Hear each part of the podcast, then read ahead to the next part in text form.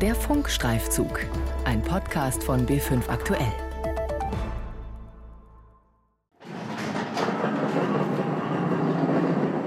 Warenannahme Klinikumsapotheke Nürnberg. Unten im Keller des Krankenhauses stauen sich die angelieferten Paletten mit Kartons voller Medikamente, Verbandsmaterial und Infusionsflaschen. Mitarbeiter packen die Kartons aus, sortieren sie in kleinere blaue Schachteln. Jede einzelne verschreibungspflichtige Medikamentenpackung hat nun einen neuen, viereckigen Sicherheitscode. Dieser Data Matrix Code muss gescannt werden. Über eine Datenbank wird dadurch abgefragt, ob das Medikament wirklich vom Hersteller kommt. Das neue EU-Fälschungsschutzsystem, genannt Secur Farm, ist personalintensiv und es läuft vor allem nach acht Monaten immer noch nicht rund, erklärt die Leiterin der Krankenhausapotheke Annette Sattler. Naja, es läuft so allmählich an, muss man sagen, denn wir bekommen ja nach wie vor auch viel Ware geliefert, die nicht hochgeladen ist, die eben vor dem 9. Februar schon in das jeweilige Auslieferungslager gegangen ist. Und ansonsten macht es uns viel, viel Arbeit. Einige Hersteller haben noch gar keinen Code auf ihren Schachteln. Selbst große Pharmakonzerne drucken Codes auf, die nicht auslesbar sind, beispielsweise weil sie verschmiert sind. Und manche Länder machen sowieso beim System nicht mit, erklärt die Apothekerin Annette Sattler. Hier habe ich zwei Beispiele von Arzneimitteln, die ich tatsächlich gerne überprüfen würde, aber nicht kann. Hier ist äh, zurzeit ein Import aus der Schweiz, weil das deutsche Präparat nicht verfügbar ist. Die Schweiz befindet sich zwar in Europa, gehört aber nicht zur EU, macht also bei diesem ganzen Verifikationssystem nicht mit. Ich kann diese Ware, die ich über Händler bezogen habe, also nicht überprüfen. Hier ist es fast noch schöner. Das ist ein Präparat, was es in Deutschland gar nicht gibt. In dem Fall ist es Ware aus Belgien. Belgien ist Mitglied der EU.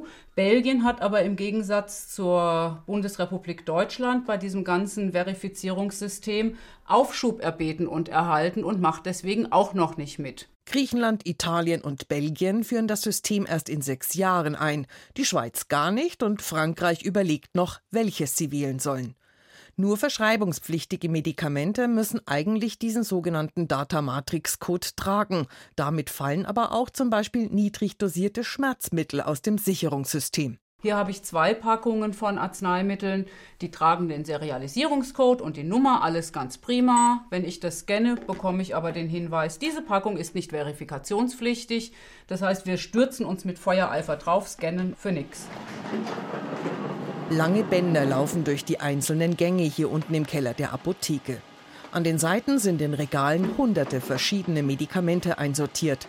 Mitarbeiter legen die Packungen auf die Bänder.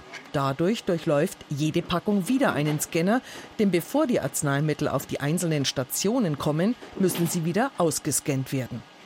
Für die Klinikumsapotheke in Nürnberg war die Umstellung auf das neue Fälschungsschutzsystem auch ein großer finanzieller Aufwand, denn die komplette Anlage musste aufgerüstet werden. Wir haben hier bei uns so insgesamt etwa 100.000 Euro investiert in Hardware und Software, um eben einigermaßen praktikabel mit dem System fertig zu werden. Hätten wir das nicht gemacht, wäre die Alternative gewesen eine Investition von vielleicht 10.000 oder 20.000 Euro. Da hätten wir aber von vornherein zweieinhalb bis drei Vollkräfte zusätzlich einplanen müssen, die jede Schachtel einzeln in die Hand nehmen und scannen. Das ist natürlich auch nicht praktikabel. Bezuschusst in anderen Ländern der Staat die Umrüstung von Apotheken, so gibt es dafür in Deutschland nichts. Doch irgendwie muss das neue System ja bezahlt werden.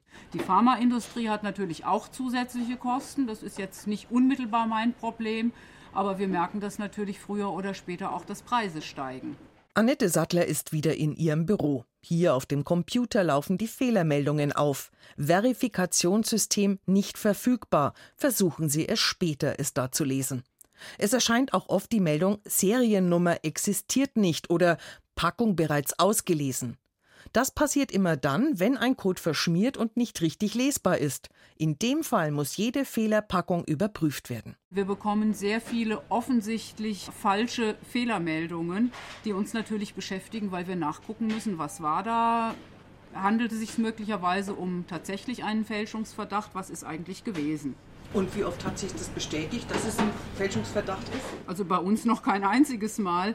Mir ist auch kein Fall bekannt, dass in einer Krankenhausapotheke, die ihre Arzneimittel direkt vom Hersteller bezieht, in diesem Warenportfolio, was wir eben direkt von den Herstellern geliefert bekommen, Fälschungen untergemischt gewesen wären. Was bringt dieser enorme Aufwand also uns Verbrauchern? Wie hoch ist überhaupt die Gefahr, dass gefälschte Medikamente an Patienten ausgegeben werden? Das Bundesgesundheitsministerium sollte es wissen, schickt aber auf Anfrage keine Zahlen. Etwas schwammig heißt es da nur, die Anzahl der identifizierten Arzneimittelfälschungen sei gering in Apotheken. Auch die niedergelassenen Apotheken kämpfen mit dem neuen System, das schon einige Komplettausfälle hatte. Das liegt auch daran, dass sich Deutschland entschieden hat, das Sicherheitssystem auf zwei verschiedenen Surfern laufen zu lassen, einen für Apotheker, einen für Hersteller. Isabella Daluca arbeitet in einer niedergelassenen Apotheke in Nürnberg. Auch sie klagt über Fehler und Störungsmeldungen. Also bei uns läuft es noch nicht ganz rund. Das liegt daran, dass der Apothekenserver ab und zu Ausfälle hat. Das ist bei uns bemerkbar, dass die Anfragen einfach nicht durchgehen. Es erscheinen rote Symbole.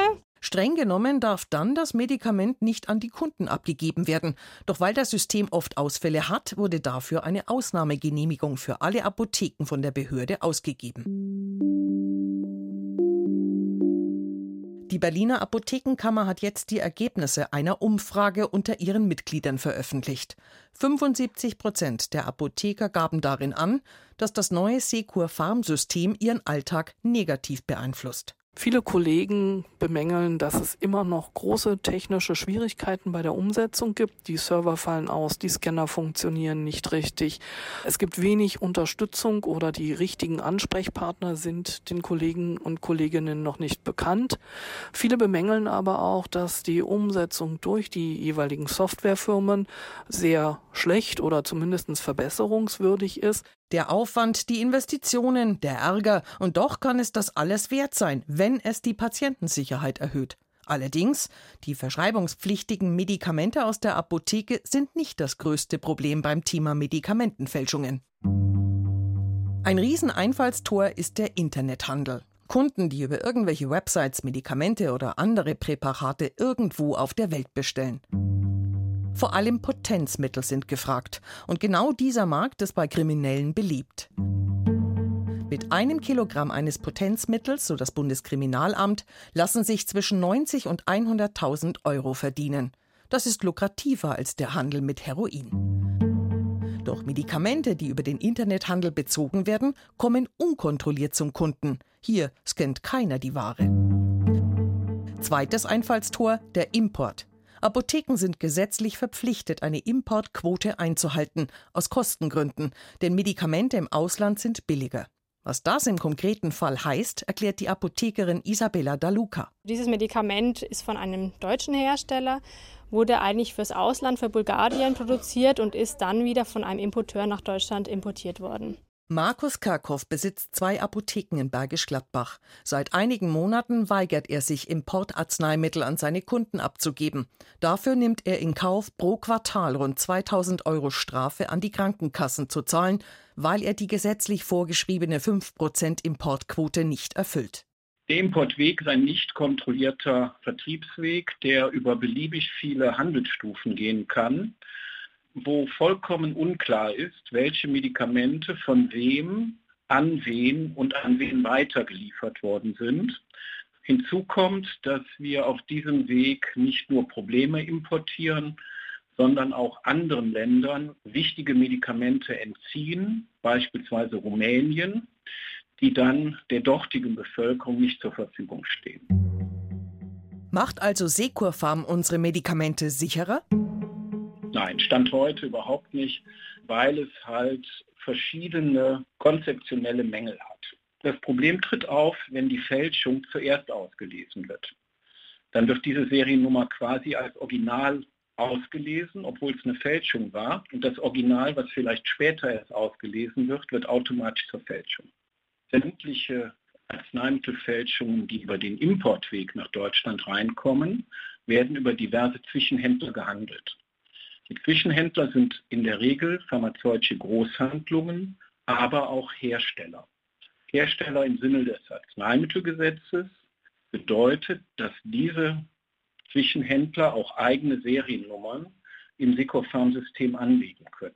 Und damit machen sie dann natürlich den Bock zum Gärtner, denn dann kann der Fälscher sich seine eigene Seriennummer anlegen und seine Artikel auch in Verkehr bringen, ohne dass es auffällt. Auch Krankenhausapothekerin Annette Sattler beurteilt das neue Fälschungsschutzsystem negativ. Da, wo tatsächlich Händler zwischengeschaltet sind, bei den Artikeln, die wir über Händler kaufen müssen, können wir tatsächlich nicht prüfen und das ganze Secur-Farm-System läuft aus meiner Sicht für unser Produktportfolio komplett am Ziel vorbei. Mit Importarzneimitteln lässt sich für die Krankenkasse Geld sparen. Doch das ist das große Einfallstor für Fälschungen. Bundesländer wie Brandenburg stimmten für die Abschaffung der Quote, um die Medikamentensicherheit zu erhöhen. Doch die Politik hält an der Importquote fest und hat sie erst vor wenigen Wochen bestätigt. Gefälschte Medikamente, warum das neue Sicherheitssystem ein Flop ist. Ein Funkstreifzug von Claudia Grimmer. Redaktion Carola Brandt und Christiane Havranek. Die Sendung zum Nachhören gibt es auch in der ARD Audiothek und im Podcast Center des Bayerischen Rundfunks.